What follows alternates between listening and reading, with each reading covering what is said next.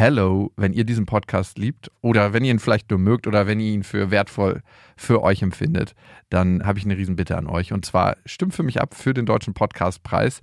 Der Jakobsweg ist nämlich in der Kategorie bester Ratgeber drin.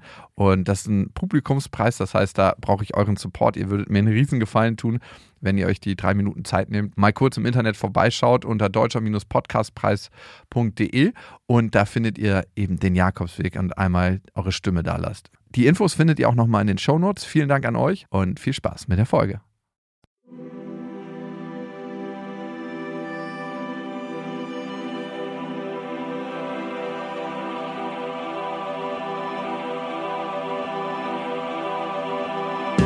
Jakobsweg, das Fitnessstudio für die Seele. Max, was kommt dir, wenn du den Begriff Ketamin hörst? Pferde. Ja, okay. Ist ein Narkosemittel, was auch in der Veterinärmedizin eingesetzt wird. Mhm. Es ist ein seit den 60er Jahren erforschtes Narkosemittel auch in der Humanmedizin. Und was Es kommt wird extra verwendet für Menschen, die Energie haben wie ein Pferd. Deswegen hast du es genommen. Nein. Verstehe. Was kommt mir noch? War eigentlich nichts. Ich habe mich damit ehrlich gesagt noch nie befasst. Auch nicht, dass Menschen das im Feierkontext benutzen als Partydroge? War mir nicht so bewusst. Heißt es da anders? Nee, Special K. Kennst du nicht das Lied von Placebo?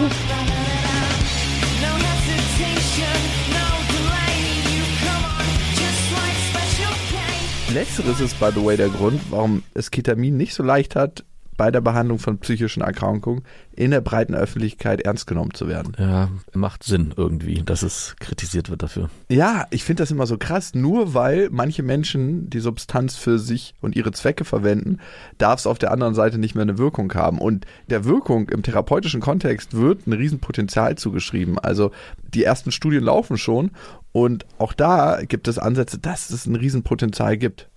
Und warum willst du es jetzt nehmen? Also hast du Depressionen oder irgendwelche psychischen Probleme, bei denen dir das helfen könnte?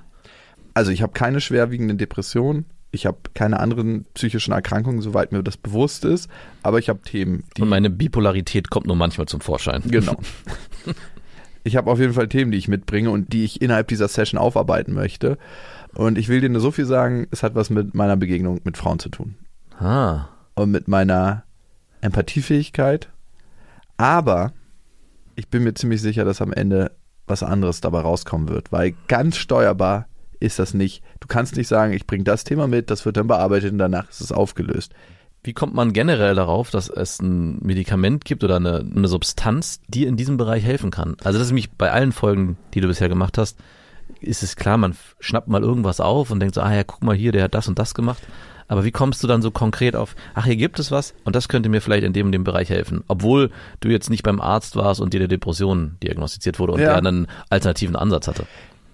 Okay, also, ich weiß, dass Ketamin als solches in sehr, sehr vielen Bereichen mittlerweile erforscht wird. Und ich weiß, dass Ketamin dabei helfen kann, einen anderen Blick auf ein Thema zu bekommen. Und wenn das therapeutisch gut eingeordnet wird, hilft dir das, dein eigenes Thema zu bearbeiten. Und so kam ich da drauf. Und wie kam ich ganz spezifisch drauf? Ich habe einen Zeitungsartikel gelesen über die Ovid-Praxis in Berlin-Friedrichshain. Ich dachte mir, das ist doch fünf Minuten vom Büro zum Laufen. Ah, okay. Mega praktisch. Und dann habe ich mit denen Kontakt aufgenommen. Die sind super seriös, waren erst kritisch und haben gesagt, hey, sowas bieten wir in der Regel nicht an.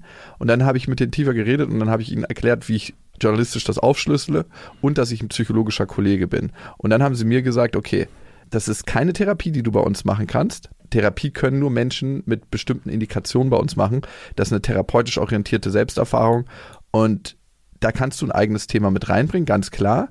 Aber wir können dir das auch nur ermöglichen, weil du ein psychologischer Kollege bist und das Ganze als Selbsterfahrung einordnest und vielleicht als Fortbildung für dich mitnehmen kannst. Also es ist kein Ort, wo man hingeht, um high zu werden und sagt, hey, ich nehme mir hier mal ein bisschen Ketamin und habe meine Ärzte dabei, die das alles überwachen. Und die Ovid-Praxis, wo ich das letzten Endes machen werde, die machen augmentierte Psychotherapie.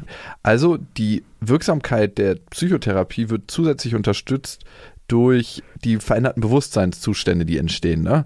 Und die werden erzeugt durch die Vergabe von Ketamin. Yes. Und wie gesagt, das Ganze ist nur fünf Minuten von mir entfernt. Praxis für augmentierte Psychotherapie. Hallo, hier ist der Jakob für die Sitzung.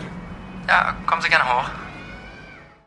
Das war die Stimme des Psychiaters Sebastian Gauss bei Ovid, der mir bei dieser Selbsterfahrung zur Seite stehen wird. Ich gehe die Treppe hinauf und ich habe ein mulmiges Gefühl. Prinzipiell habe ich Angst, wenn etwas in meinen Körper eingeführt wird, dessen Wirkung ich noch nicht kenne. Ich werde in einen Raum geführt und bevor irgendetwas passiert, wird mir der reguläre Ablauf erklärt. Also am Anfang jeder Therapie bei uns steht ein psychiatrisches Erstgespräch, um die Patienten besser kennenzulernen, besser einschätzen zu können, ob die Therapie prinzipiell für sie geeignet ist, um abzuklären, ob eine Indikation, also eine psychische Erkrankung, die Therapie eben auch dafür eine Indikation bietet und auch Kontraindikationen abzuklären. Das ist auch ganz wichtig. Nicht, dass die äh, Therapie, die wir bieten, vor allem auch die Behandlung mit Ketamin, zu mehr negativen Folgen führen würde als positiven Folgen. Das ist ganz wichtig. Das ist auch Ähm, eine Sorge von mir, weil eigentlich geht's mir im Moment ganz gut und ich würde das gerne ausprobieren wollen, um darüber zu berichten. Aber prinzipiell habe ich ja jetzt, würde ich mal behaupten, keine psychische Störung oder ein Leiden. Und die Frage ist, ob es den jetzigen Zustand, den, in dem ich bin und in dem ich mich eigentlich ganz wohl fühle, verschlechtern würde. Ein ganz richtiger Gedanke. Das ist, was setzen wir hier an? Also man muss erstmal sagen, die Behandlung mit Ketamin. Ketamin ist ein sehr sicheres Medikament. Das ist in den 60ern bekannt. Das ist zum Beispiel so sicher, dass es sogar im Vietnamkrieg Soldaten mitgegeben wurde, dass es im Feld geben. Das heißt, es hat keine Atemdepression, kaum Auswirkungen auf Herz-Kreislauf. Also aus der Seite, aus der körperlichen Seite ist es sehr sicher. In unserem Setting mit Anästhesisten vor Ort auch nochmal besonders sicher. Ketamin hat wie alle Medikamente gewisse kleine Nebenwirkungen. Die sind aber während der Zeit der Behandlung vor allem prominent. Übelkeit, Schwindel, so ein bisschen Taubheit der Haut sind so die, die vor allem genannt werden. Doppelbilder. Nach Beendigung der Infusion klingen diese Nebenwirkungen aber vor allem ab. Jetzt ist es aber, wenn man sich Gedanken darüber macht, kann mir das vielleicht mehr schaden, als es mir hilft. Es ist wichtig, die Intensität der Erfahrung kann sehr stark sein. Das ist als Nebenwirkung von Ketamin benannt. Äh, so in der Notfallmedizin wird es gesagt, Albträume. Da muss man sich immer überlegen, in welchem Setting ist das. Das ist ein Notfall. Kann es zu sehr negativen und auch aufwühlenden Bildern kommen? Eine ähnliche Intensität kann oder liegt aber auch vor, wenn man Ketamin auch in unserem Setting nimmt. Das heißt, die Inhalte, die dort, mit denen man in Berührung kommt, sind meistens biografisch geprägt und können auch eine besondere Intensität haben. Das heißt, wenn es einem gut geht, hat man meistens auch, oder auch bei psychischen Erkrankungen, natürlich in jedem Status, man muss darüber bewusst sein, dass das, mit dem man in Berührung kommt, verarbeitet werden muss. Es wird davon ausgegangen, dass Ketamin bei der Behandlung von psychischen Erkrankungen hilfreich sein kann. Eine davon ist Depression. Es gibt verschiedenste Hypothesen, wie Antidepressiva, aber auch Psychotherapie und unter anderem Ketamin wirkt. Man weiß, dass es über den NMDA-Rezeptor wirkt. Im Nachgang ist aber das Wichtige, dass es zu einer erhöhten Neuroplastizität kommt. Und gerade diese Neuroplastizität heißt, dass gerade bei psychischen Erkrankungen es häufig zu einer Abnahme von Verbindungen zwischen Gehirnarealen kommt und durch antidepressive Therapie diese Neuroplastizität wieder Verbindung zwischen Gehirnarealen wieder erhöht wird. Das heißt, man hat auch nach einer Therapie ein Zeitfenster, wo besonders gut Lernerfahrungen, emotionale Erfahrungen möglich sind, die langfristige Auswirkungen haben können.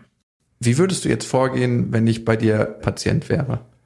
Im Gespräch eben die aktuelle Situation versuchen zu verstehen und sozusagen wie im Hintergrund meine psychiatrische Diagnostik laufen lassen. Das heißt, eben gezielt auch Fragen stellen, wenn es zum Beispiel um eine Depression geht, um die verschiedenen Symptome der Depression abfragen, auch mit einem Fragebogen, um sie eben in eine gewisse Schwere der Depression einteilen zu können. Weitere Erkrankungen, zum Beispiel, ob jetzt noch Süchte vorliegen oder ob, ob schon mal eine manische Phase war oder ganz wichtig für unsere Behandlung, ob schon mal psychotische Episoden da waren, also Veränderung der Wahrnehmung, Wahn, was für die Behandlung mit Ketamin eher eine, also eine Kontraindikation ist oder auch, ob es akut gerade im Moment einen Substanzgebrauch gibt. Also wenn täglich konsumiert wird oder auch Ketamin sehr häufig konsumiert wird, wäre auch eine Kontraindikation für unsere Behandlung. Aber dann auch das wirkliche Verstehen wollen, was ist gerade los und was braucht es gerade an der Stelle und gerade bei unserer neuen Therapie, warum das und warum jetzt? Warum jetzt Ketamintherapie und nicht alles andere. Das ist eben auch wichtig. Wobei kann die Ketaminbehandlung dann helfen, wenn sie begleitet wird hier? Als Haupterkrankung natürlich die Depressionen, auch die therapieresistenten Depressionen. Das ist ja viele Patienten sprechen ja auf ein Antidepressivum nicht an und dann häufig auch nicht auf das zweite oder das dritte oder sogar Lithium oder sprechen nicht unbedingt auf die erste Psychotherapie an. Dann also bei Depressionen und therapieresistenten Depressionen, bei Angsterkrankungen, die auch schon mal eine Behandlung psychotherapeutisch hatten oder auch mit Medikamenten, ähnlich bei Zwangserkrankungen, die schon mal eine Behandlung hatten. Wir sagen jetzt schon ganz explizit, die schon mal eine Behandlung hatten, weil bei Angst- und Zwangserkrankungen sind die Psychotherapien die erstmal der erste Schritt, dass man nicht erst mit Substanzen und Psychotherapie reingeht, sondern überhaupt eine Psychotherapie versucht hat. Aber viele merken, dass sie da eben nicht so von profitieren, wie sie es gerne hätten und da kann das eine Therapieoption sein. Okay, check. Die Vergabe von Ketamin mit der richtigen therapeutischen Begleitung kann zum Beispiel bei Depressionen und Angststörungen helfen. Aber was ist, wenn man kerngesund ist, man nichts hat? Die möglichen potenziellen Nebenwirkungen von Ketamin machen mir Sorgen. Kann durch die Ketaminvergabe, wie sie hier stattfindet, mein Serotoninhaushalt durcheinander gebracht werden? Also, dass ich anders Glück empfinde danach? Neurobiologisch gibt es keine Hinweise dafür, dass Ketamin was im Serotoninhaushalt verändert. Jetzt ist es aber auch so, dass Veränderungen im Serotoninhaushalt in vivo bei dir jetzt direkt sowieso so nicht messbar sind. Das heißt, es kann sein, dass du danach einen anderen Blick auf irgendeinen Bereich deines Lebens hast, weil du da eine Erfahrung gemacht hast, die da eine Relevanz hat. Und dann kann es sein, dass du anders auf diesen Bereich schaust und vielleicht dann anders Glück erlebst oder irgendein Gefühl erlebst. Wichtig ist nur, wie viel relevant anders sozusagen. Wie, wie viel anders ist es, dass es dich sozusagen, dass es dir entweder was bringt oder dass es dich sogar vielleicht so stört, dass es für dich gefährlich ist oder dass dir dann schlechter geht als vorher. Das ist eine wichtige Frage. Aber das kann man nicht unbedingt vorher so beim Individuum sagen. Man kann auch nicht sagen, was wird ihr in dieser Erfahrung erleben. Wir können uns aber darauf auf die guten Studienergebnisse, auf die gute Behandlungserfahrung äh, mit Ketamin, auch im psychotherapeutischen Setting, vor allem in Praxen in den USA und auch auf eigene Behandlungserfahrung äh, eben beruht, dass die Erfahrung mehrheitlich zu einer, einem besseren Befinden danach als vorher führen. Besteht die Gefahr, dass ich dabei sterbe? Die Gefahr, das, die besteht nicht. Also es ist so, dass unter massiver Überdosierung natürlich Dinge sehr schief laufen können. Wir haben ja aber eine Notfallmedizinische Begleitung, immer fachärztliche Notfallmedizinische Begleitung hier vor Ort. Wir haben alles Equipment da, um die sozusagen Überlebenssicherung zu machen.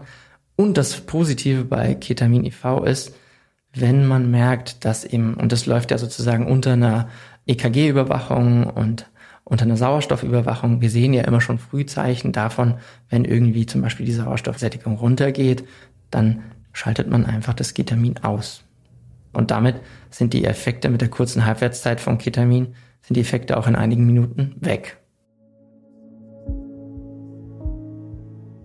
Okay, das beruhigt mich schon mal auf der psychologischen Ebene. Auf der einen Seite wird mein momentanes Glückserleben sich ziemlich sicher nicht negativ verändern.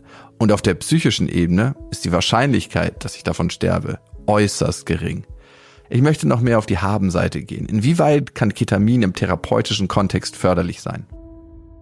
Einerseits ist dieser Düngereffekt, dass wieder sozusagen Gehirnregionen, dass es wieder eine neuronale Plastizität gibt, Lernvorgänge, dass es sozusagen sprost wie durch so einen Dünger. Aber der andere Effekt ist der direkte Erfahrungseffekt, dass man eben eine tiefgreifende persönliche Erfahrung hat, macht, die vorher so auch nicht unbedingt planbar ist, sondern eben für die Person meistens eine neuartige Erfahrung, die dann ins Leben integriert werden muss. Auch diese Erfahrung hat schon direkte Effekte. Die Bearbeitung der Erfahrung und Integration der Erfahrung hat eben noch einen eigenen Therapieeffekt über das biologische Düngen hinaus. Wie sind eure Erfolge bisher? Erfahrungen, denke ich, weil wir haben äh, ein Studiensetting für die Patienten hier aufgesetzt, aber noch nicht angemeldet. Deswegen kann ich noch nicht von messbaren Erfolgen sprechen. Aber die Erfahrungen, die wir haben, sind, dass es eine sehr intensive Therapie ist. Das ist nicht so die schnelle, nicht so unbedingt so, ich komme hierher und das ist die schnelle, leichte Lösung, sondern eher mit dem Gedanken, man nimmt sich wirklich die Raumzeit dafür, diese intensiven Erfahrungen auch zu verarbeiten, aber auch sehr gute Erfahrungen, was die direkten antidepressiven Effekte angeht, dass die Patienten direkt merken, es geht ihnen auch besser, aber gleichzeitig müssen sie auch mit dem umgehen, was sie da so sozusagen erlebt haben, natürlich mit therapeutischer Begleitung. Und wir haben ja so ein intensives Kurzzeitsetting, das heißt, es macht für die meisten Sinn, wenn sie danach zum Beispiel eine längere Psychotherapie gehen oder wenn sie schon in der Psychotherapie sind, das gut miteinander zu verzahnen. Das macht Sinn. Normalerweise würde jetzt in einer regulären Therapie ein längeres, umfassendes psychologisches Vorgespräch folgen. Bei mir gibt es eine Kurzfassung. Ich eröffne meistens mit einer ziemlich offenen Frage. Was ist gerade die Situation, in der du steckst? Ich hatte vor ein paar Wochen ein Gespräch mit einer Freundin, mit der ich auch ab und zu zusammen arbeite und die ist Psychologin und Psychotherapeutin und die hat äh, von mir eine Situation erlebt, mein Datingverhalten mit Frauen. Und irgendwann kam dann raus, dass ich eigentlich ziemlich unempathisch bin, weil ich kommuniziere, dass ich im Moment zum Beispiel keine feste Partnerschaft möchte, bin ich mir jetzt auch noch nicht mal so sicher. Aber ich setze ganz andere Signale. Und wie wir wissen, ist das Nonverbale ja viel, viel stärker als diese verbale Äußerung, ganz konkret zu sein. Und ich habe eigentlich gar nicht so viel Empathie für das Leid, was ich durch die Art und Weise, wie ich mit den Frauen dann agiere, erzeuge. Also ich merke gar nicht, was ich für einen Schmerz da auch erzeuge. Und damit würde ich gern mehr in Verbindung gehen. Wie geht's dir denn auf deiner Seite ganz damit, mit diesem, was du, was das Feedback deiner Bekannten? Es ist ein bisschen so, als ob es mich nicht erreicht. Also es ist so, als ob eine Glaswand zwischen uns aufgebaut ist und ich höre das zwar, aber es löst fast kein Gefühl in mir aus. Wenn ich mich frage, wenn meine Tochter das ihrem Datingpartner erzählen würde, vielleicht in 20 Jahren, würde es dann ein Gefühl in mir auslösen? Ziemlich sicher. Aber jetzt im Moment denke ich mir, ich habe es ja gesagt, deine Verantwortung. Kannst du es noch ein bisschen genauer fassen, wenn du es als Intention fassen wollen würdest? Ja, ich möchte gern wieder mehr Mitgefühl haben, weil ich glaube, eigentlich ist es das wichtigste Instrument für jemanden, wenn er mit anderen Menschen ist oder wenn er in der Welt ist. Eigentlich ist Mitgefühl so das unterschätzte Gefühl oder die unterschätzte Fähigkeit. Möglicherweise stehen Teile von dem, von deiner Erfahrung mit deiner Intention in Verbindung, möglicherweise auch nicht. Das wird man gerade so in der Integration danach merken. Und jetzt ist das Wichtige.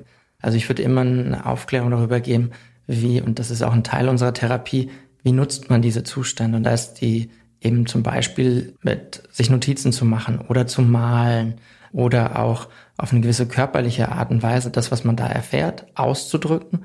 Eine wichtige Art, das überhaupt in Erinnerung zu behalten, weil das ist leider was, dass eben die Erfahrungen auch schnell wieder verblassen können, wenn wir uns nicht weiter damit auseinandersetzen. Das heißt, ich würde dich motivieren, dass du zum Beispiel dir morgen so ein Journal mitnimmst oder irg- irgendein Heftchen und dir deine Erfahrung direkt aufschreibst. Ich bin auch da, um direkt darüber zu sprechen. Das ist eben auch was, was ich machen würde. Hast du in deiner Familie Menschen, die an Psychosen, also an solchen Wahrnehmungsveränderungen leiden? Also meine Oma ist vor nicht allzu langer Zeit gestorben und zu der hatten wir nicht so wirklich Kontakt. Bei der kann ich es nicht ausschließen. Okay. Bei allen anderen würde ich das mal ausschließen wollen, aber die war schwerst alkoholabhängig und hatte auf jeden Fall irgendwelche psychischen Leiden, aber ich weiß nicht welche. Sonst ist es eigentlich alles recht gemäßigt bei mir in der Familie.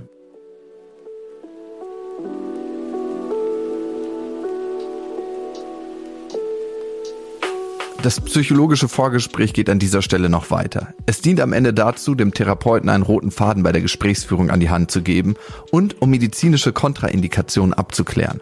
In speziellen Fällen sollte Ketamin nicht vergeben werden. Welche das sind und auch die Gefahren und Chancen von Ketamin möchte ich mit Dr. Andrea Jungaberle besprechen. Sie ist die medizinische Leiterin der Ovid-Praxis Berlin und Fachärztin für Anästhesie und Notfallmedizin. Ketamin ist eine Substanz, die medizinisch beschrieben wird als dissoziatives Anästhetikum. Wir fassen es hier in unserer Art zu arbeiten eher als ein atypisches Psychedelikum auf. und arbeiten dementsprechend damit. Es handelt sich über ein Medikament, das Schmerzen lindert, das Narkose einleiten kann, das auch Analgosedierung, also so einen Zwischenzustand zwischen Wachsein und Narkose erzeugen kann, indem man zum Beispiel mit Schmerzen, mit Verletzungen, mit Stress besser umgehen kann, ohne dabei wie andere Medikamente, die in dem Bereich wirksam sind, so stark den Kreislauf zu belasten. Also ich als Notarzt habe auch sehr oft Ketamin eingesetzt, zum Beispiel bei Menschen, die einen schweren Autounfall hatten und durch ihre Verletzungen eine normale Narkoseeinladung nicht vertragen hätten. Die haben dann eine Ketaminnarkose bekommen oder auch eine Ketamin-Kurznarkose, um zum Beispiel gebrochene Knochen oder Gelenke wieder einzurenken um dann praktisch das tun zu können, ohne dass die Patienten direkt beatmungspflichtig oder Kreislauf supprimiert worden sind. Was passiert eigentlich bei der Einnahme von Ketamin im Gehirn? Also es kommt letztendlich, wenn man grob spricht, zu einer Abkopplung auf Höhe des Thalamus. Der Thalamus ist ja so ein bisschen die Schaltzentrale, das Schaltbrett im Hirn. Also ich habe Funktionen wie Atmung, wie Schmerzwahrnehmung, wie Reflexe, die alle unten drunter passieren, zum Teil auf Rückenmarksniveau, zum Teil auf Hirnstamm- oder Kleinhirnniveau. Und dann gibt es die Umschaltung im Thalamus auf die höheren Zentren, da wo Wahrnehmung, bewusste Wahrnehmung passiert, Bedeutungszuschreibung. Und zum Beispiel, wenn ich einem Patienten Ketamin gebe, der eine Verbrennung hat und ich will den Verband wechseln, nehme ich ihm einmal einen Teil der Schmerzintensität, aber vor allen Dingen nehme ich ihm die Bewertung, dass es nicht mehr so schrecklich ist, dass er jetzt gerade Schmerzen hat. Das ist eine der Wirkungen von Ketamin. Und in der psychedelischen Ketamintherapie machen wir auch so was ähnliches, dass wir nicht ganz so stark, aber doch auch eine gewisse Abkopplung dieser Zentren erreichen, sodass die Menschen in Anführungsstrichen für eine Weile eher im reinen Bewusstsein sind. Ich sag mal, dieses Gelabere der tieferen Zentren, das man normalerweise hat. Also wenn wir zum Beispiel jetzt hier sitzen, dann kriegt man permanent die Meldung, der Stuhl ist zu hart und eigentlich habe ich Hunger und äh, was ist denn da an meiner Ohrenspitze? Ach, da hängt ein Fussel. Das sind alles Meldungen, die eingehen und die einem irgendwie aufsteigen zum Bewusstsein. In dem Augenblick, wo dieser Übertrag, dieses Background-Geräusches, dieses Hintergrundrauschens ausfällt, ist es eben so, dass Bewusstseinsprozesse viel intensiver wahrgenommen werden. Und zum Beispiel dieses Gefühl, ich spüre meinen Körper nicht mehr, wird dann vom, von den höheren Zentren zum Beispiel umgedeutet in so Erfahrungen wie, ich schwebe im Kosmos, ich bin im Universum oder auch ich bin gestorben, aber es muss dann gar nicht, ist es, aber es ist eben dann zum Beispiel auch nicht unangenehm in der Bewertung oder es entstehen starke innere Bilder, weil praktisch Raum ist im inneren Erleben für solche Prozesse, die vorher eben nicht möglich waren durch diese starke Ankopplung an die unteren Zentren. Welche Wirkung versprechen sich Menschen, die Ketamin im Feierkontext nehmen? Also Ketamin im Feierkontext wird sozusagen auf den unteren Stufen der Dosierung eingenommen. Das eine ist diese Verstärkung von bestimmten Reizen. Also zum Beispiel werden auditive Reize, zum Beispiel Musik, viel stärker wahrgenommen. Es kommt so auch zum Teil wird man lichtempfindlicher. Danach kommt dann diese Phase, die wir auch nutzen in der Therapie, wo es zu so einer quasi psychedelischen Erfahrung kommt, wo innere Bilder, innere Assoziationen entstehen und danach kommt dann das, wo man in eine komplette Dissoziation gerät. Das ist das, was mit K-Hole beschrieben ist oder was wir eben auch nutzen, um Narkosen einzuleiten. Aber da möchten ja die wenigsten Feiernden hin, auch wenn es Freaks gibt, die das auch mal anstreben. Da muss man aber vorsichtig sein, denn da kann man auch mit der eigenen Atmung spielen. Das muss vielleicht nicht sein. Aber so dieses klassische Ketamin aufnehmen durch die Nase in Pulverform, das ist was, wo man anstrebt, diese erste Phase von verstärkter Wahrnehmung und dieses psychedelische Erleben. Hier in der Praxis wird ja auch Ketamin im psychotherapeutischen Kontext benutzt und erforscht. Inwieweit kann das helfen? Also Ketamin hat interessanterweise zwei Wirkkomponenten im Rahmen der Behandlung, gerade von Depressionen und Erkrankungen in diesem Formenkreis. Das hat man durch Zufall herausgefunden irgendwann, dass Leute, die Ketamin bekommen haben, im Rahmen von einer Kurznarkose dann aufwachten und, und am nächsten Tag kamen und sagten, ja, mein Fuß tut immer noch weh, aber Mann, bin ich heute viel besser drauf als die ganzen letzten Wochen. Dann hat man eben angefangen, das zu beforschen. So vor circa 20 Jahren fing das an. Und man ist immer noch nicht durch damit. Also die Indikationen weiten sich immer weiter aus. Also es zeigt sich, dass bei posttraumatischer Belastungsstörung man damit arbeiten kann, bei Angststörungen, bei Zwangsstörungen. Und dass da schon ähm, ganz spannende Sachen möglich sind. Und das eine ist, wir haben eine zweigleisige Wirkung. Das eine ist das rein pharmakologische, das Norketamin, das ist ein Abbaustoff von Ketamin, der im Körper entsteht, im Rahmen des Verstoffwechselns, dass der konkret antisuizidal, also gegen Selbstmordimpulse und antidepressiv wirkt. Das passiert darüber, dass da verschiedene Rezeptoren quasi angesprochen und freigespielt werden, auch die ansonsten bei Menschen mit einer starken Depression nicht so im, in Stoffwechselprozessen beteiligt sind. Und andererseits ist es so, dass gerade wenn man das im Rahmen einer ketaminaugmentierten Psychotherapie macht, wie wir, dass Menschen für sich bedeutsame Erfahrungen in diesem ketamin-psychedelischen Raum machen und wir damit dann eben, genau wie man das in, in psychedelischer Therapie in anderen Bereichen auch tun würde, wie es auch erforscht wird, zum Beispiel bei Psilocybin oder LSD, dass man dann mit diesen Bildern, mit diesen Erfahrungen, diesen Inhalten positiv weiterarbeitet. In der Ovid-Praxis in Berlin werden nicht nur, aber auch Menschen mit Depressionen behandelt. Unser typischer Patient wäre jemand mit einer langjährigen Depression. Also wir nehmen hier auch niemanden, der jetzt mal zwei Wochen schlechte Laune hat, sondern man muss immer klipp und klar sagen, Depression ist ja eine behandelbare Erkrankung. Und es gibt aber Menschen, die auf diese Behandlung nicht gut ansprechen. Und das sind so die Menschen, die eher zu uns kommen, die zum Beispiel schon drei, vier, fünf Antidepressiva und eine Gesprächspsychotherapie durchhaben und sagen, also mein Arzt sagt mir, das nächste wäre eine Elektrokrampftherapie, also so wirklich Strom aufs Hirn, das will ich nicht. Haben wir noch was anderes im Köcher? Und dann können wir sagen, ja, da kann man Ketamintherapie versuchen. Das hilft oft, gerade um aus den schlimmen Löchern rauszukommen. Wie lange die Wirkung dieser Therapie nach der, dem Abschluss der Therapie erhalten bleibt, das ist noch so ein bisschen unklar. Wochen und Monate sind realistisch. Wobei man sagen muss, dass gerade eine schwere Depression ja eh oft eine oszillierende Erkrankung ist. Also den Menschen geht's mal besser, mal schlechter, mal besser und mal schlechter. Und wir praktisch äh, helfen den Leuten aus dem ganz tiefen Loch raus. Aber ob wir wirklich eine Prophylaxe des nächsten Lochs schaffen können mit einer wenige Wochen langen Behandlung, die wir hier machen, dort erhalten bei uns ja nur fünf, sechs Mal Ketamin in der Zeit, ist so ein bisschen wie fraglich gerade.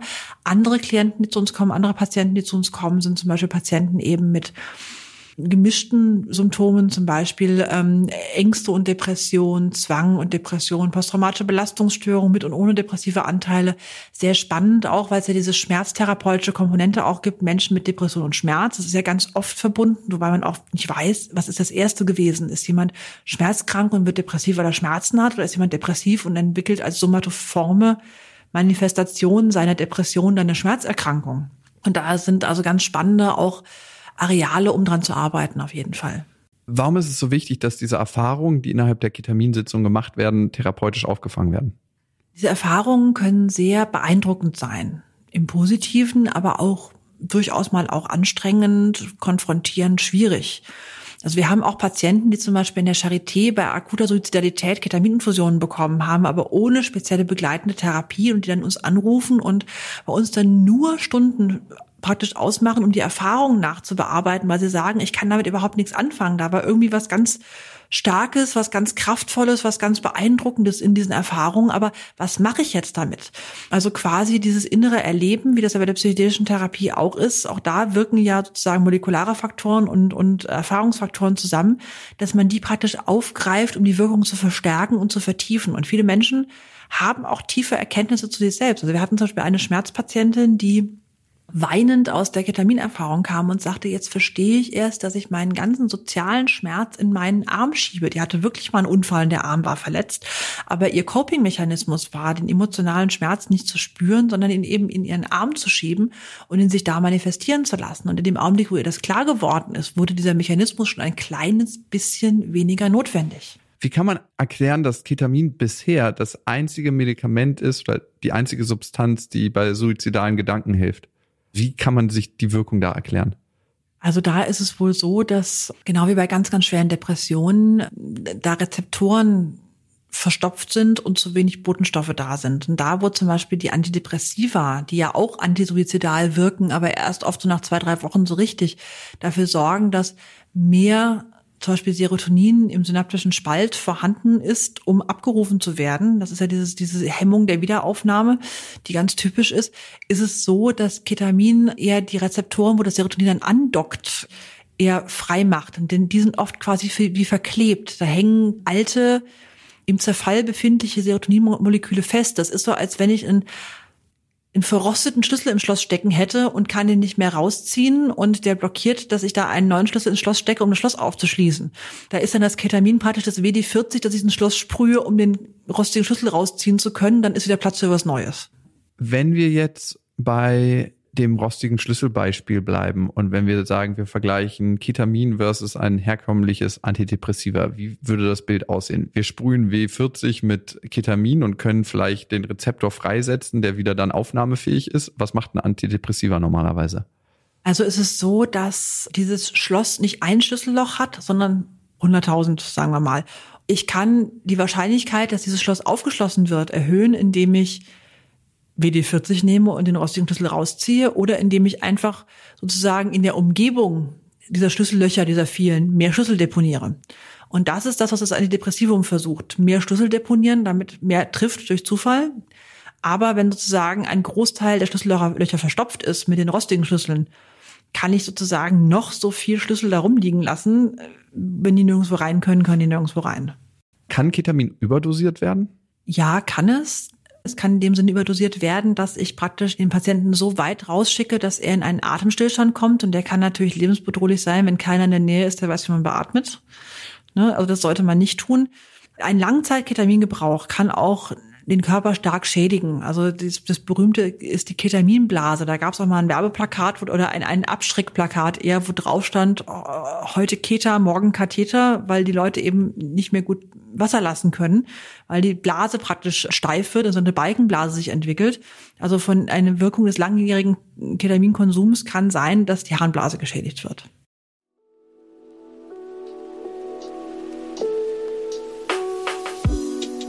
Nach dem Gespräch mit Dr. Andrea Jungabele fühle ich mich schon mal ein bisschen sicherer. Es ist Zeit, mein eigenes Thema auf den Tisch zu packen. Heute ist nämlich der Tag der Ketaminvergabe. Bei mir ist es oft so, dass ich mich aufmache in einen Selbstversuch und denke, ich habe keine Angst. Und kurz bevor es dann losgeht, kommt sie richtig hoch. Alle in der Ovid-Praxis sind Profis und wissen, was zu tun ist. Es gibt wahrscheinlich keinen sichereren Kontext, um Ketamin einzunehmen. Und trotzdem bleibt in mir ein mulmiges Gefühl, dass gleich eine Substanz in meinen Körper gespült wird, die mich am Ende ausnockt. Guten Morgen. Guten Morgen. Wie kommst du heute hier an?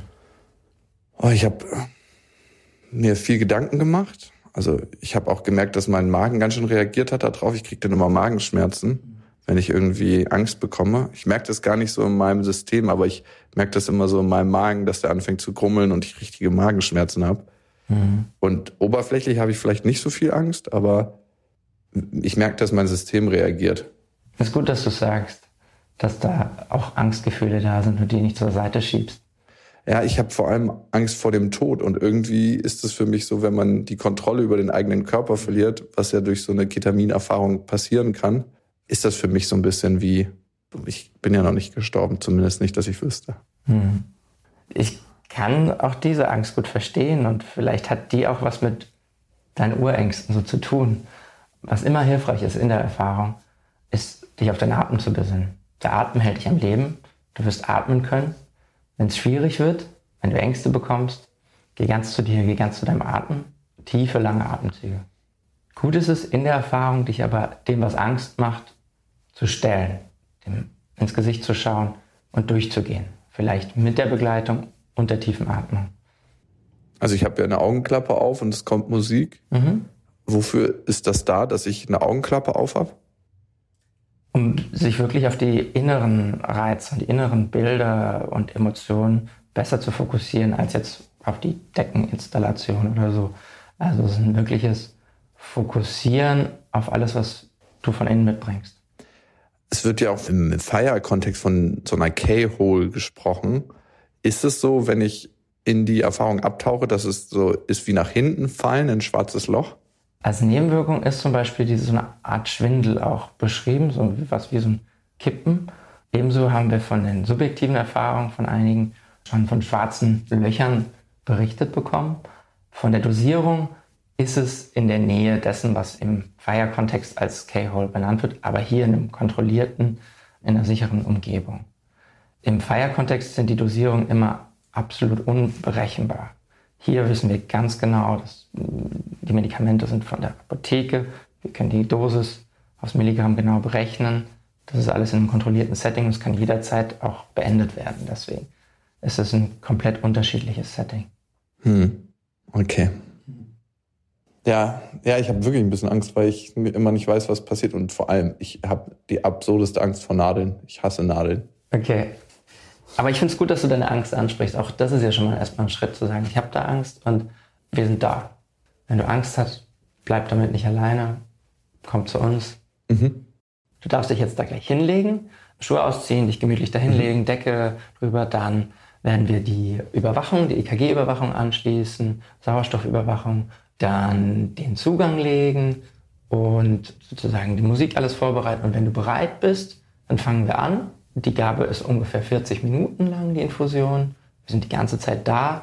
Die Musik läuft die ganze Zeit.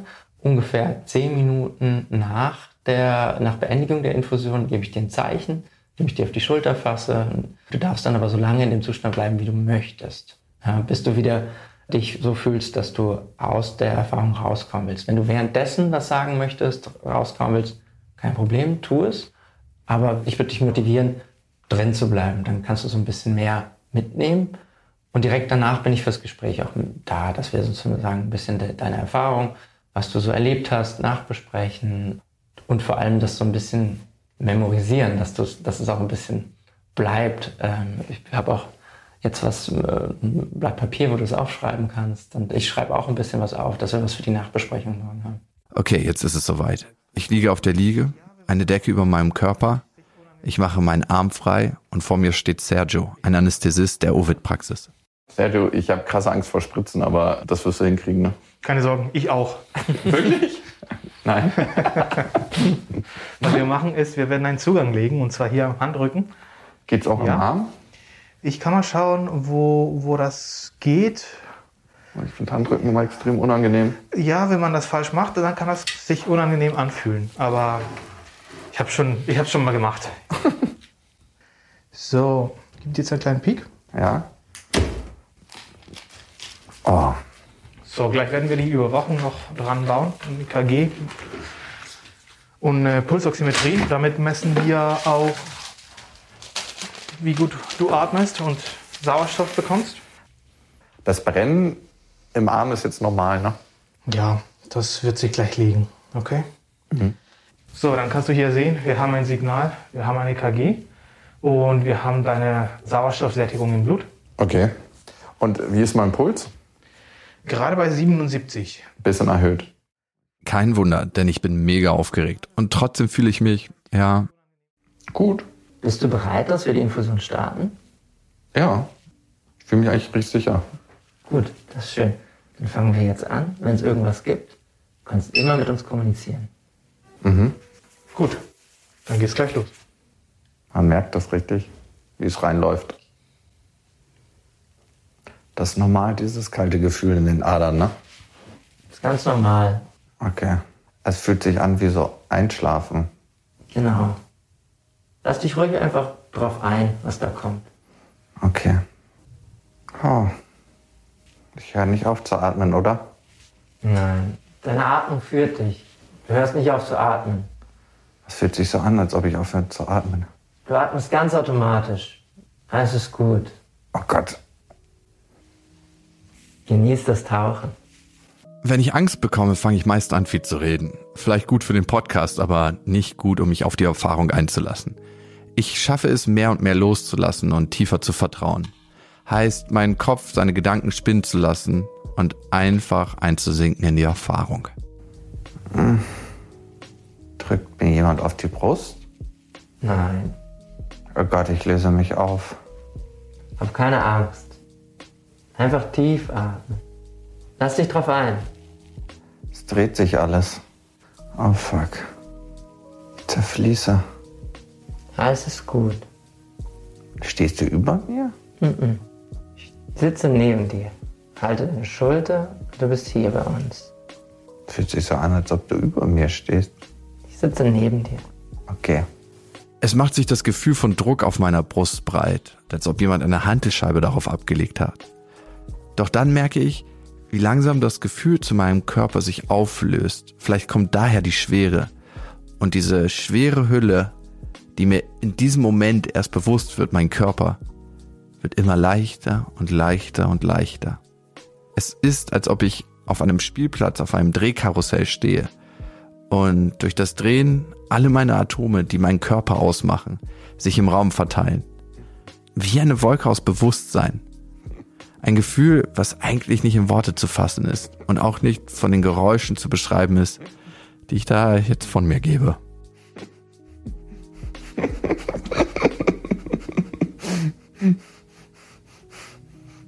Ich sehe Farben, die ineinander fließen, reise durch Raum und Zeit und werde mir einer Sache bewusst.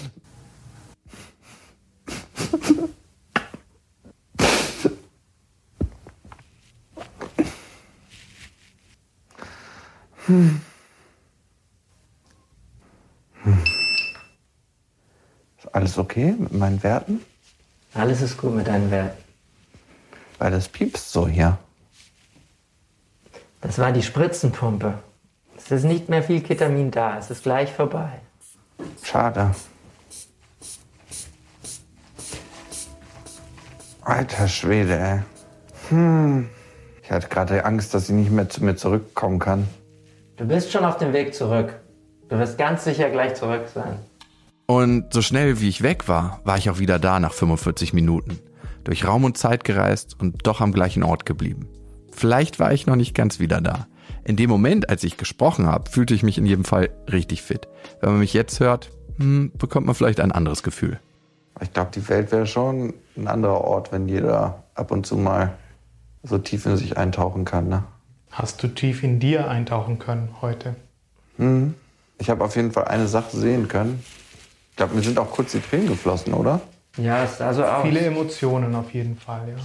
Also was ich gemerkt habe, ist, dass man, wenn man sowas mit Menschen macht, dass man näher an diese Menschen rückt, ne? an euch beide jetzt zum Beispiel, emotional. Und ich mache ja einen Podcast, wo ich so mich ausblätter. Das ist wie bei so einer Artischocke, wo man so ein, so ein Blatt zieht, zieht, zieht und immer näher an den Kern rankommt. Und das mache ich halt mit den Menschen, die den Podcast hören. Und ich habe gemerkt, ich muss aufpassen, dass ich das nicht instrumentalisiere. Weil wir wachsen immer näher zusammen. Also es ist so, dass sich da dann natürlich auch Frauen melden. Und so wie man als Therapeut diese Situation nicht ausnutzen darf, finde ich, darf ich eigentlich auch nicht die Situation ausnutzen, dass durch die Öffnung, die ich zeige im Podcast, sich auch die Frauen mir öffnen. Also mir ist die Verantwortung heute noch mal klarer geworden. Wisst ihr, was ich meine? Ich meine, ihr seid wahrscheinlich nicht so in den Medien unterwegs, ne? aber ich glaube, man kann sich manchmal gar nicht von außen vorstellen, was da drin passiert. Im Guten oder zum Schlechten? Naja, es ist einfach ein Wirbel aus Konsum. Menschen, Geschichten, Emotionen. Und es hat auch was sehr Gutes. Ne? Es ist ja wie, als ob man eine Lupe auf Dinge hält. Aber wie bei einer Lupe, man muss sie mit Bedacht nutzen, dass nicht irgendwie die Sonnenstrahlen ein Feuer auslösen. Wie benutzt du deine Lupe? Also es ist ja immer was anderes, wenn man mit einer Frau flüchtig was hat, ne? wenn man sie kennenlernt und man vielleicht einen One-Night-Stand hat oder eine kurze Affäre. Aber ich finde, 500 Mal brutaler ist es eigentlich, wenn sie einem mit einem offenen Herzen begegnet und ich diesen Zustand nicht sensibel handhabe. Wie möchtest du ihn handhaben? Da gibt es zwei Seiten in mir. Eine Seite sagt, wie bisher, lief doch alles ganz gut. Und, und dann gibt es wie so ein Pochen an der Tür, so ein Klopfen, was nimmer da ist und niemals aufhört. Und das fragt sich so, wie würdest du dich, dir wünschen, dass deine eigene Tochter behandelt wird? Mit Vorsicht, Respekt. Und wenn ich so ein Bild zeichnen würde, habe ich manchmal das Gefühl, dass ich so ein Teerfass bin, wo man mit einem Kaschmirpullover reinsteigt. Auf jeden Fall ist der ganze Kaschmirpullover am Arsch danach. Und jetzt frage ich mich gerade, warum denke ich nicht, dass ich, also dass ich nur was nehme, warum mache ich nicht auch Geschenke in der Begegnung? Also ein Kaschmirpullover voller Teer ist natürlich ein Geschenk, auf das ich verzichten kann. Aber gibt es was anderes? Das hast du in der Hand, oder? Jetzt merke ich, dass die Wirkung nachgelassen hat. Macht das Sinn, was ich gesagt habe? Ziemlich sogar. Nach der Aufnahme schneide ich ja mit meinem Team diesen Beitrag und vielleicht ist das, was ich eigentlich sagen wollte, an dieser Stelle noch ein bisschen kryptisch. Ich mache es gleich im Folgenden konkret an einem Erlebnis fest. Ich habe tatsächlich lange überlegt, ob ich das rausschneiden soll, das Ganze oder nicht, weil alles keine Geschichte ist, sondern einfach meine eigene Realität, in der ich halt 24-7 lebe. Ich bin ja kein Moderator, der sich nach Feierabend zurückzieht und hinter seinem Beruf in Anführungsstrichen Feierabend hat. Ich bin ich und das tangiert dann eben auch mein Privatleben, falls es das noch gibt. Vielleicht wird das, was ich meine, im Gespräch mit Max deutlicher. Denn nach der Ketaminvergabe soll man weder Auto fahren noch Rad fahren und sich von einer vertrauten Person abholen. Bei mir ist es eben Max. Was mache ich denn hier? Ja, weiß ich nicht, mich abholen.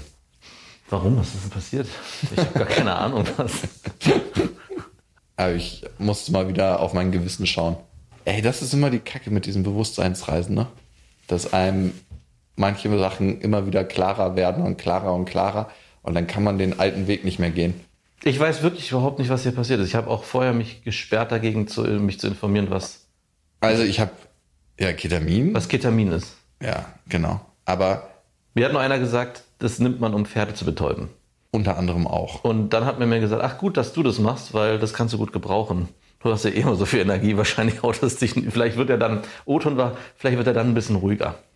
Ja, und was passiert, wenn du ruhiger wirst? Du kommst richtig nah an deine innere Stimme. Ne? So, kennst du den Kern der Wahrheit? Ja, nein. Also du musst dir das so vorstellen wie so eine Maruschka. So eine Puppe, die du aufmachst und aufmachst und eine Schicht und eine Schicht und ein, die nächste Schicht und die nächste Schicht und die nächste Schicht. Und irgendwann bist du so am Kern der Wahrheit dran. Und ich glaube, manche Substanzen helfen dir, wieder zum Kern der Wahrheit zu kommen. Oder eine Wahrheit, die eh omnipräsent ist, aber die du übertönst, wenn du so viel Lärm um dich herum hast, wie ich das habe. Und ist es so? Gerade? Ja, und ich möchte es eigentlich nicht festhalten, weil es eine Wahrheit, die sehr komfortabel war. Es ist eine Illusion gewesen bisher, die sehr komfortabel war. Oder es ist eine Wirklichkeit, die ich mir kreiert habe, die sehr komfortabel war. Aber ich habe gemerkt, dass ich aufpassen muss, dass ich die Medien, die ich kreiere, nicht instrumentalisiere. So wie jetzt gerade meinst du? Nein, nicht wie jetzt gerade. Sorry. Nein, um zum Beispiel Frauen flach zu legen. Ah ja, tust du das? Also, es kam schon mal vor, dass eine Frau wusste, was ich mache und das Gefühl hatte, mich besser zu kennen und dann mit einer ganz anderen Offenheit mir begegnet. Wie praktisch.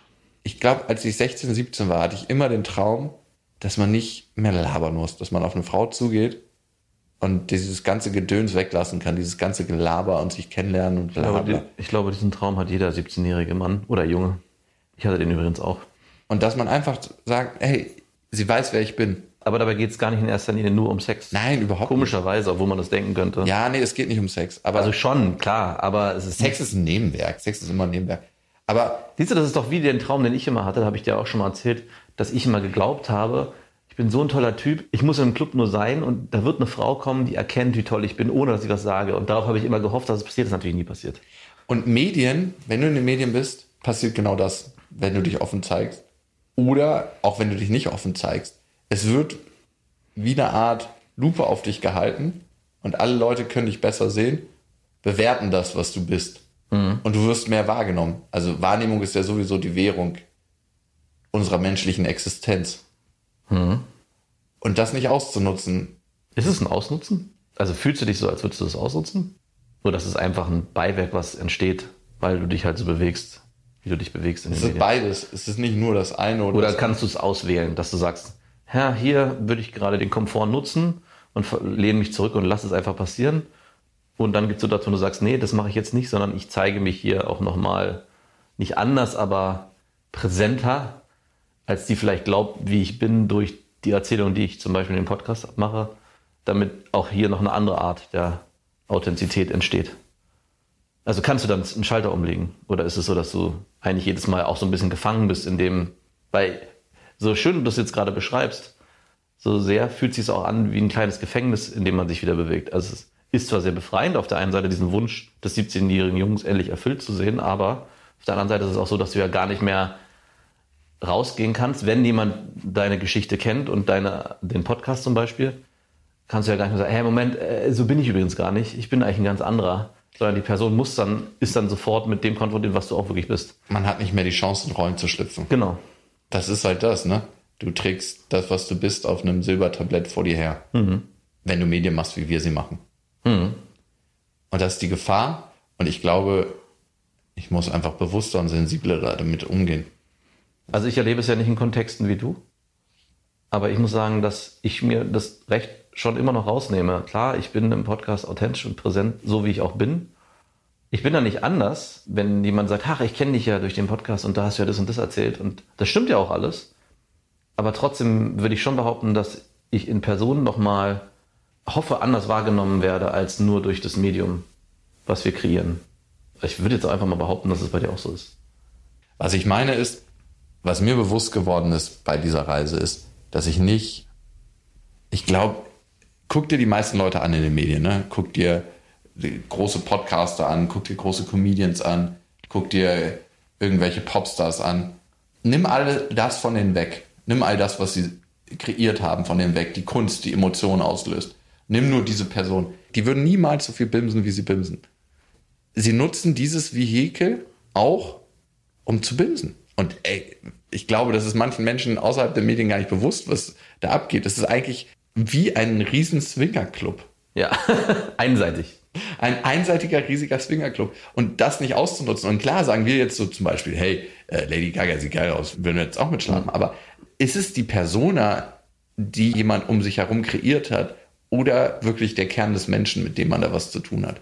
Und klar, beide Seiten tragen Verantwortung, aber ich finde immer, die größere Verantwortung trägt derjenige mit dem höheren Bewusstsein. Und das ist dann automatisch der, der die Medien kreiert?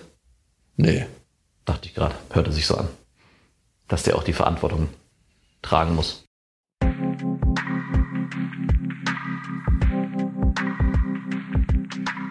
Ein Gefühl hat mich hinterlassen nach dem Gespräch mit Max, über das ich noch länger nachgedacht habe. Hat man überhaupt was mit dem Kern des Menschen zu tun, wenn man jemanden kennenlernt im Club, auf der Straße oder sonst wo, sich ein, zweimal trifft, miteinander schläft? Wahrscheinlich nicht. Worum es mir im Kern geht und was mir auch wirklich peinlich ist, es auszuformulieren. Für mich ist es mittlerweile sehr schwer, eine Frau kennenzulernen, die nicht weiß, was ich mache und deshalb einen Wissensvorsprung hat und vielleicht auch bei ihr ein Gefühl der Vertrautheit da ist. Damit will ich in jedem Fall verantwortungsvoll umgehen, weil ich bei einer ganz spezifischen Frau das einmal verpasst habe. Sie dachte, wir wären in einer Beziehung. Aus meiner Sicht haben wir nur eine Affäre geführt. Und das hat auf jeden Fall viel Schmerz hinterlassen. Bei ihr und im Nachhinein auch bei mir. Für mich ist es jetzt Zeit, die Ketamin-Erfahrung ein letztes Mal einzuordnen. Mein Nachgespräch mit Sebastian. Wie kommst du heute hier an? Gut, ehrlich gesagt. Also ziemlich klar. Hat gut getan, die Session gestern. Es war ziemlich heftig, muss ich sagen. Kannst du das näher mir erklären oder erzählen, was da genau heftig war? Ich finde, das, was passiert ist, lässt sich ganz schwer in Worte fassen, Ja. weil es von so einem starken Gefühl begleitet ist. ja. Und eine Seite in mir ist so, dass ja eigentlich alles nur in meinem Kopf passiert. Wie relevant ist das eigentlich, was da nur in meinem Kopf passiert ist? Und dann denke ich mir, eigentlich passiert die ganze Zeit alles nur in meinem Kopf. Wie geht's dir mit diesem, mit diesem Gedanken, den du da jetzt hattest? Gut, also ein bisschen verwirrt bin ich, aber es ist irgendwie schön, so eine bunte Welt in sich zu entdecken. Und ja, klar, Erkenntnisse, die ich hatte, ist, das, was ich mache als Beruf und Berufung, nicht auszunutzen, nicht zu instrumentalisieren, diese Vulnerabilität, mit der ich mich ja auch präsentiere, nicht zu meinen Gunsten zu nutzen. Und manchmal ist es schon ätzend, irgendwie so Erkenntnisse zu haben. Es ist so wie jemand, der raucht ne, und eigentlich weiß, dass Ja. es schädlich ist zu rauchen, aber einfach verdammt gern raucht. Mein bester Freund Max hat mir gestern ein Bild zu mir aufgemacht, was ich selber noch so gar nicht gesehen habe. Er meinte, ich bin jemand, der immer so für sich nach der Wahrheit sucht und so lange kratzt, bis es blutet und dann auf den Knochen geht und nicht aufhört zu kratzen. Vielleicht gibt es da irgendwo einen Mittelweg für mich. Mhm. Mhm. Erkennst du dich denn in diesem Bild? Ja, ich glaube, ich erkenne mich in einer Sache, die er eigentlich sagen wollte. Ich will manchmal alles so genau wissen, damit ich es kontrollieren kann und eigentlich nicht fühlen muss. Weil Wissen und Erklärungen geben einem ja manchmal eine Stabilität, die einen daran hindern, Dinge emotional zu erleben. Und dieses emotionale Erleben löst auf jeden Fall eine größere Unsicherheit in mir aus, als Dinge wissenschaftlich zu erfassen. Jetzt hast du aber auch beschrieben, es war mit unglaublich vielen Gefühlen verbunden. Hast du zu deiner, zu dieser einen Erkenntnis auch ein Gefühl dazu gespürt?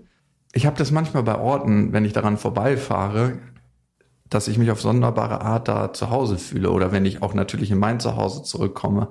Und wenn ich eine Erkenntnis habe, wo ich weiß, dass sie eine Wahrheit in sich trägt, dann ist es so, als ob ich nach Hause komme vom Gefühl.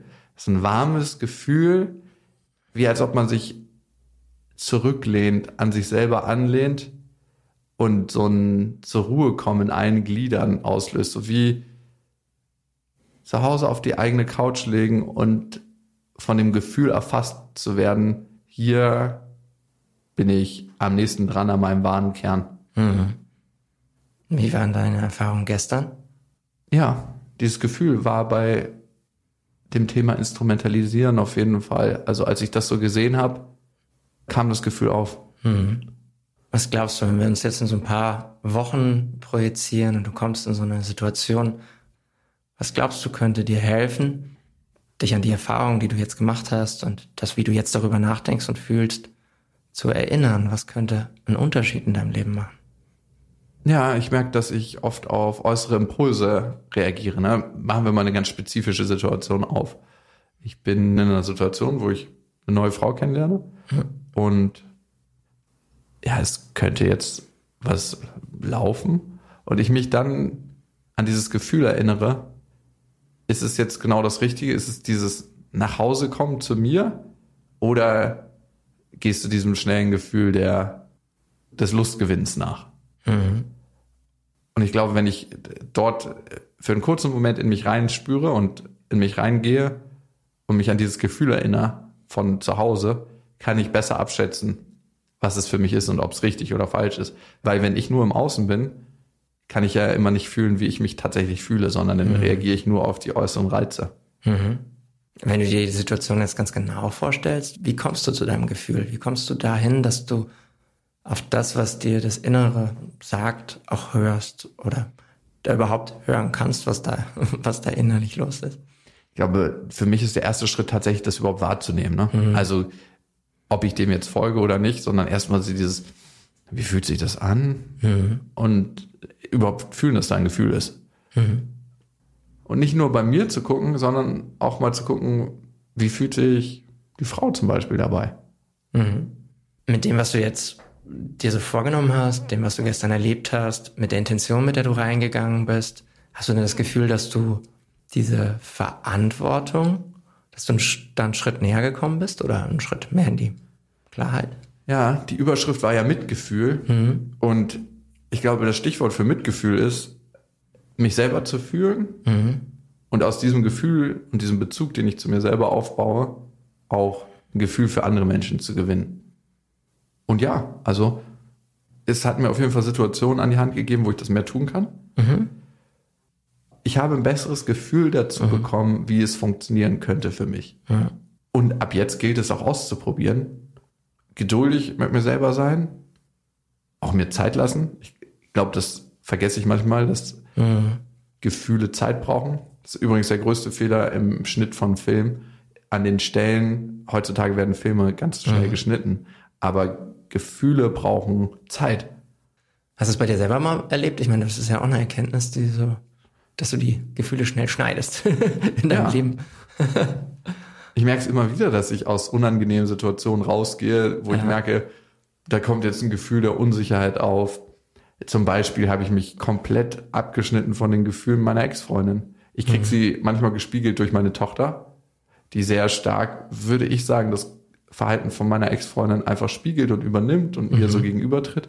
Und da kriege ich es natürlich richtig aus Butterbrot geschmiert. Und ich kann mich vielleicht von den Gefühlen meiner Ex-Freundin abschirmen und sagen, du, ist dein Bier, mach das mal für dich aus. Aber ich kann mich nicht vor den Gefühlen meiner Tochter abschirmen. Könnte ich auch, aber ich glaube, dann würde ein Teil mir kaputt gehen. Dementsprechend würde ich schon sagen, dass ich weiß, wie es ist. Dass ich meine Ex-Freundin immer noch meide und mich dem nicht aussetzen will. Weil das für mich lange Zeit ein Haufen von Negativität war. Aber je mehr ich da reingehe, das ist schon mal gut. Und ich habe gemerkt, bei ihr entsteht so eine Art Steigerung, wenn sie sich nicht wahrgenommen fühlt. Und so ist es bei vielen. Ich glaube, viele Menschen haben Reaktionsmuster darauf, wenn sie nicht fühlen, dass sie wahrgenommen werden in dem Moment. Jeder reagiert darauf anders, ne? Also manche werden still und ziehen sich zurück, andere werden laut, andere werden streitsüchtig, der andere provoziert. Aber die Aufmerksamkeit ist das Lebenselixier, was wir haben. Aufmerksamkeit und Gefühle. Und wenn ich ihr diese gebe, wenn ich das kann, kann ich viel Negativität vermeiden. Hattest du dazu auch eine Berührung gestern, eine Erfahrung, was dieses Thema Aufmerksamkeit oder angeht? Vielleicht als kleines Gefühl oder als kleine Erfahrung, je mehr ich zu mir selbst komme, desto weniger Aufmerksamkeit brauche ich von draußen. Also ich weiß, glaube ich, woher es kommt mittlerweile. Also es war die Währung, die ich mir als Kind eingebildet habe gegenüber meiner Eltern. Also ich schaffe was, ich kreiere etwas und bekomme dafür Aufmerksamkeit von meiner Mutter, von meinem Vater. Ich glaube, daher kommt die Prägung. Und heute ist es vielleicht unterbewusst so abgespeichert bei mir, dass es immer noch meine Währung ist für Zuneigung und Aufmerksamkeit in der Kreation. Aber da gibt es noch einen anderen Teil in mir, der es einfach macht, um es zu erfahren, um den Dingen auf den Grund zu gehen, um zu gucken, wie es ist. Also wenn du mich fragst, warum ich den Podcast mache, dann ist es einmal der Aufmerksamkeit wegen, keine Frage. Aber mindestens genauso wichtig, wenn nicht noch wichtiger, ist es, um die Dinge zu erfahren und anderen Menschen die Möglichkeit zu geben, es für sich auch zu erfahren und dann entscheiden zu können, ist es etwas für mich, was ich gerade brauche in meinem Leben, was mir eine Erkenntnis bereiten könnte, die ich noch nicht habe? Oder kann ich das kategorisch aussortieren? Und je offener und ehrlicher ich mit meiner eigenen Erfahrung bin, desto transparenter wird es, glaube ich, bei jedem Einzelnen, der das hört.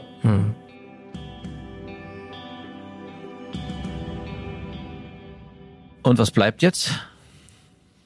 Ein Gefühl von, ich bin Arschloch. Und ich möchte nicht dastehen wie ein Arschloch. Hm, Das wird schwierig. das wieder gerade zu bügeln. Meinst du, das war eine Prise zu viel Ehrlichkeit? Ja, Ehrlichkeit und auch nochmal eine Form der Transparenz, wo ich mich gefragt habe, als ich das gehört habe, braucht es die wirklich? Ich meine, viel mehr auf dem Knochen kratzen geht jetzt auch nicht mehr. Also ich habe ja Ach, danach ist ein Bruch, meinst du? danach ist ein Bruch. Ja, vielleicht ist es danach ein Bruch. Kann ein Bruch heilen, Klar, und der bricht nie nochmal an derselben Stelle. aber vielleicht ist die Wunde septisch. Äh. Wie komme ich da wieder raus?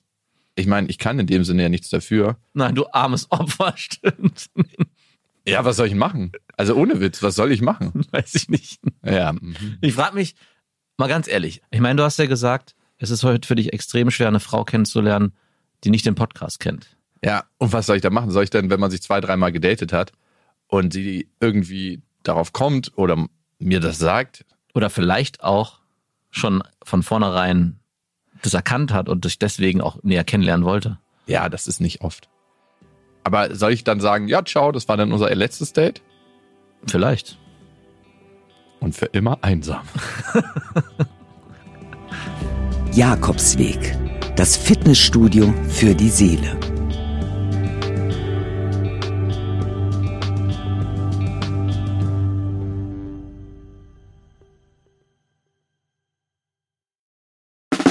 Der 7-One-Audio-Podcast-Tipp.